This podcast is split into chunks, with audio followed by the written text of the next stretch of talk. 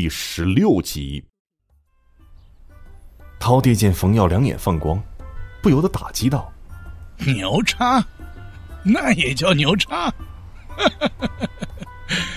我给你打个比方吧，比如隐身的这个能力，一共有十层，而今天遇到的那个小子，最多达到两层，也就是能隐身三个小时而已。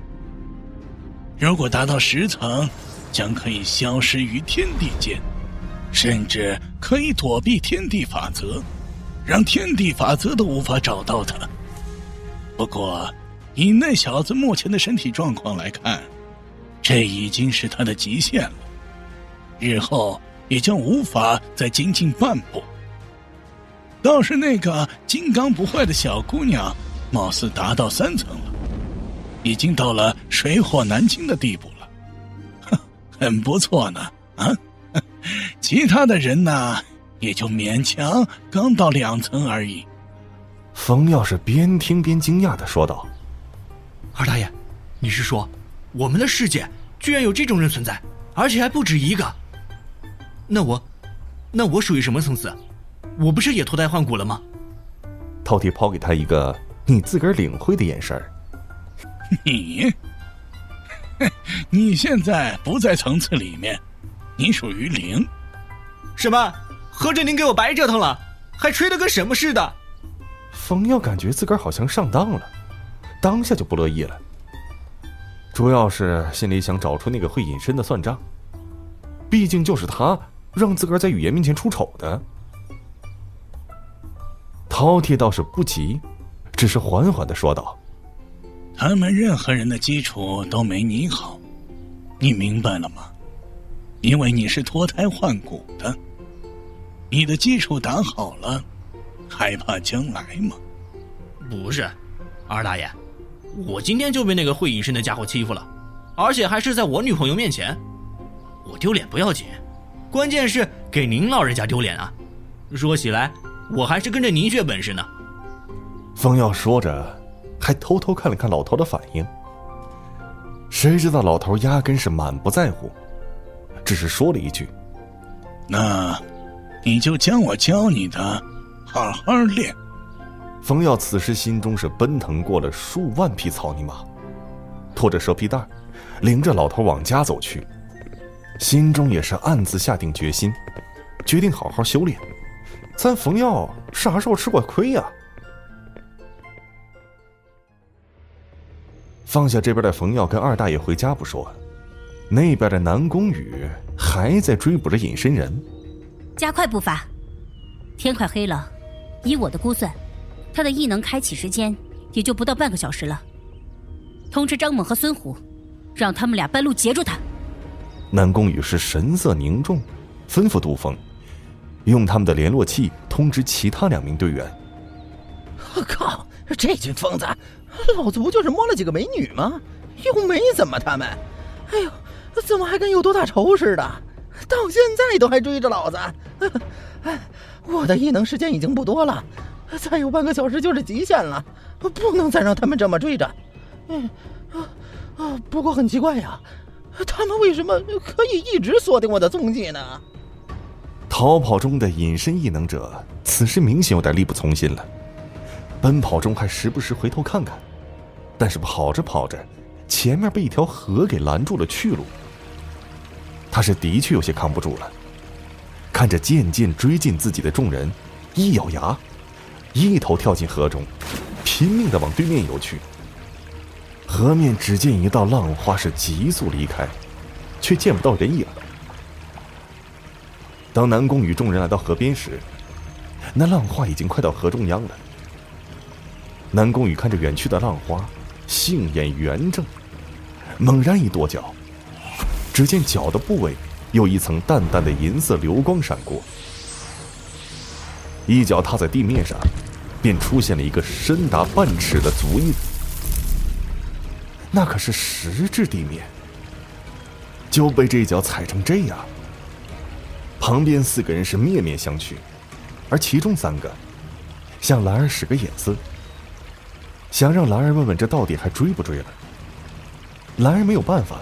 只能硬着头皮说道：“队长，我们还继续追吗？”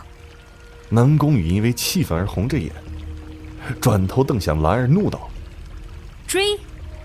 你的荧光剂在水里有用？”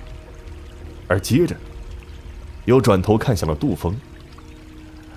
兰儿被南宫羽的怒视吓得是步步后退，而在此时，又见南宫羽将怒火转向杜峰，顿时安心了不少。